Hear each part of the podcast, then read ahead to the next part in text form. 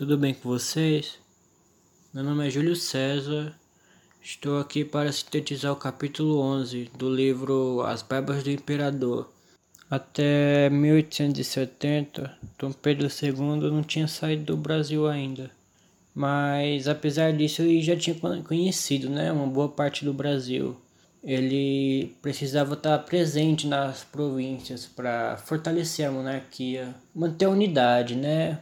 Tipo, pensa, você na sua cidade, o imperador passando perto, ele dá uma sensação de confiança, né? Que ele tá se importando. Então, era muito importante essas, é, a viagem dele pelo Brasil mesmo.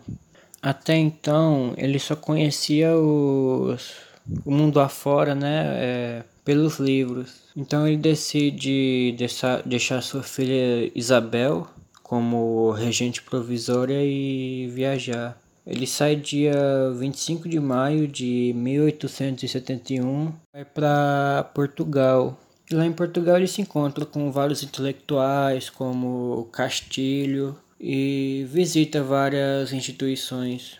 Em Portugal, ele se comportava como um cidadão, né? Ele não vestia nada de extravagante, não exigia tratamento privilegiado. E um escritor da época estava analisando seu comportamento. Ele notou que Dom Pedro II estava meio que indeciso.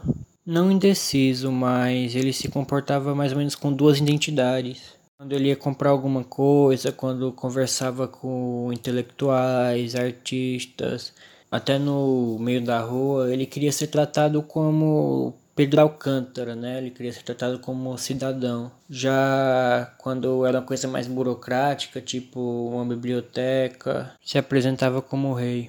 Teve também um cartunista que escreveu uma paródia satírica dele, né, escreveu sobre um rei é, com pernas curtas, um jaquetão, que andava com uma mala e não tinha dinheiro. Dá para ter uma ideia da má fama assim dele. E ele continua a viagem, né? Ele não para em Portugal.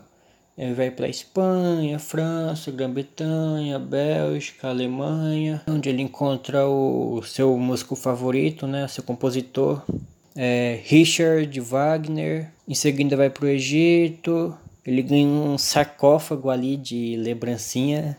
Volta ao continente europeu e, por sua vez, volta ao Brasil. Dez meses depois, em março de 1872. Como provavelmente as viagens de barco eram muito longas, né? Quando eles faziam viagem, o ideal era que aproveitasse bastante, né? Não porque não compensa, tipo, sei lá, você viajar durante três meses para ficar uma semana. Sem falar da falta de vontade dele de voltar a governar. Aí ele volta pro Brasil, aguenta lá quatro anos, né? Ele acha governar um saco, vamos dizer assim. Ele mostra sinais de tédio e cansaço. Em 1876 ele já planeja é, a sua viagem novamente. Ele usa a saúde né, da imperatriz como desculpa e vai tratar ela na Áustria. Aí ele planeja a viagem gigante dele: Estados Unidos, Canadá, Inglaterra, Bélgica, Suécia, Rússia, Grécia, Palestina e assim vai. Ele chega em Nova York e é muito bem recebido pelos Estados Unidos mas ele insiste em ser tratado como um cidadão.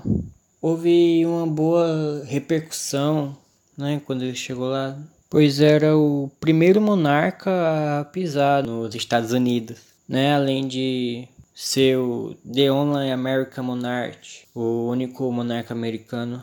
Ele passa na sinagoga Templo Emanuel São Francisco, né, onde ele demonstra seu conhecimento de hebraico ele vai para Washington, onde ele se ajoelha para arrumar um relógio de um observatório astronômico. Depois vai assistir à exposição Filadélfia. E não só assiste, como ele também inaugura ela com o presidente Grant. Era uma exposição onde o mundo assim expõe a sua ciência, cultura, um evento bem grande. Ele conhece também o Alexandre Graham Bell, que trabalha no Instituto Surdos Mudos de Boston. Ele inventou o fonoaudiógrafo e demonstra ele para Dom Pedro II, eles testam ali na hora. E também o telefone, uma versão bem arcaica, né, bem antiga. Aí ele viaja para Londres e para um monte de lugar, né? Ele passa no, na casa de Victor Hugo, autor de Os Miseráveis, e tem uma conversa com ele.